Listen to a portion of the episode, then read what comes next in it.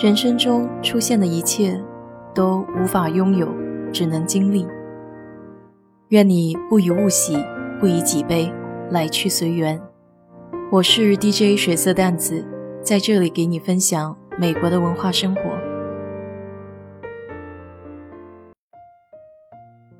记得刚落地达拉斯机场，已经是夜里，外面的天都黑了。坐上早先在校内论坛上联系好的教会负责人的车，虽然已经完全记不清车的样子，但我记得当时打开车窗，迎面扑来的是有点潮湿的风，这让我想起多年前去深圳参加电视台选秀的那个夜晚，也是离开家，踏入了一个陌生的城市，这一切对我来说都是那么新奇和兴奋。一路上，那个教会的人和我亲切地聊着天。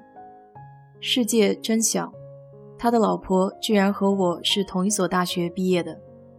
他后来还盛情邀请我周末去参加他们教会的活动。我望着窗外零零散散的灯光，有些恍惚，也并没有仔细在听他说话。不过到今天，我还清晰地记得那晚看到的达拉斯高架桥上红色的五角星。十分醒目。我在国内的时候就联系上了学校的一位成都师兄，他非常乐于助人。因为暑假回国，所以他把宿舍借给我，好让我暂时有个落脚地。到了达拉斯之后再去找房子租，这样就已经帮了我很大的忙了。拖着大箱小箱来到了一栋两层的公寓楼，师兄住在二楼。于是我费劲地把箱子拖上楼。这里的宿舍和国内的很不一样。室内一共有三间卧室、一个客厅、一个厨房，其中有两间卧室共用一个洗手间，就是师兄这间和另外一间是共用的。当时另外一间还没有人住。客厅里的家具很简易，就是一张折叠桌子和四把折叠椅。因为是公用区域，也没有太多的装饰。师兄的卧室很干净，一张单人床，一个书桌，有个组合音响，还有一把吉他。折腾了一路，实在太累了，我就直接倒床睡了。于是，美国的校园生活就这样匆匆的开始。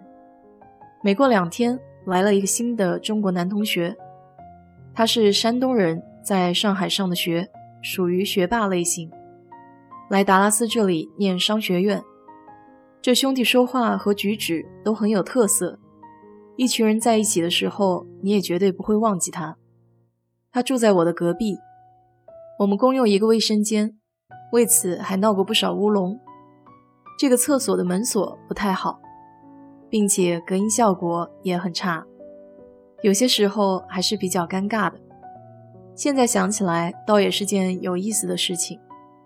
我在这个公用洗手间的宿舍没有待很久，很快就在校外有公交线路的区域找到了一个两室一厅的公寓房，和国内的女校友一起合租。当时的月租是七百八十块，两个人分也就四百多一个月，连水电。这个女同学在学校念电子系，做语音识别的方向。我俩的关系不能说很亲密。属于各自有各自的空间，我想这可能也是略有遗憾的地方吧。毕竟在异国他乡，又都是校友，想着可能容易找到无话不说的朋友，但真实的情况是大相径庭的。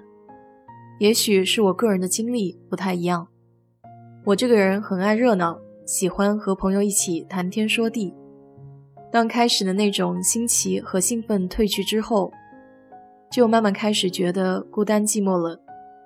周末的时候，校友会组织了迎新的活动，师兄师姐们还带了一些二手生活物件，像是热水瓶、电热炉等等，这样可以让新来的师弟师妹们省点钱。还是很感激师兄师姐们这些细致的关心的。不仅如此，刚来没买车，他们也会轮流的带新生去超市买菜。然后大家一起吃饭，传授点学习生活上的经验。每天上课去图书馆自习，坐公交车回家，生活也就这样平平淡淡、波澜不惊。可有一次的事件彻底打破了我这种平静的生活，给我留学的日子加了点灰色。我念博士，有些课程是和另一门专业的硕士有交叉，因此需要到别的院系去上课。这样的机缘让我认识了一帮朋友，他们中有比我年长的师兄师姐，已经成家有孩子，还有的和我年岁相仿，也没来多久。突然之间，我就像是找到组织了一样，每天都很开心地往他们的办公室跑。他们的导师是一个中国人，对他们很严厉，需要坐班，也就是每天上 MSN，导师都会查他们是否在线在办公室。这点上和我的导师风格完全相反。我的导师希望我多学点东西，并不介意我去别的院系听课，而且不需要向他汇报每天的进度和待在办公室，所以我相对于他们来说是比较自由的。因此每天都会去他们办公室聊会儿天，这样开心的日子也没能过多久。有一天我又去找他们，却被关在门外。我知道他们都在办公室里面，可就是不让我进去。一时间我都觉得懵了，完全不明白是怎么回事儿。这么多年回想起那一幕，还是会觉得隐隐的难受。你最信任和依赖的朋友。没有给任何理由将你拒之门外。后来我听说是某些人知道我拿的工资比他们高，还比他们自由，就觉得不高兴了，于是就有了前面那些幼稚的举动。我想我可能也有自己的问题吧，比如也许真的太叨扰别人而不自知，比如作为独生子女太敏感等等。不过。事情出了，我给自己说算了，别人也没有义务对你好，朋友讲究的是缘分，强求不来。身在国外，有很多事情是不由自己控制的，遇到了就当是一次磨练自己的机会。在那之后，我就很少再和这些人联系了，这也算是我留学生活中一段不愉快的小插曲吧。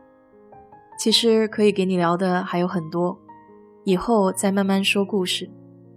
好了，如果你对这期节目感兴趣的话，欢迎在我的评论区留言，谢谢。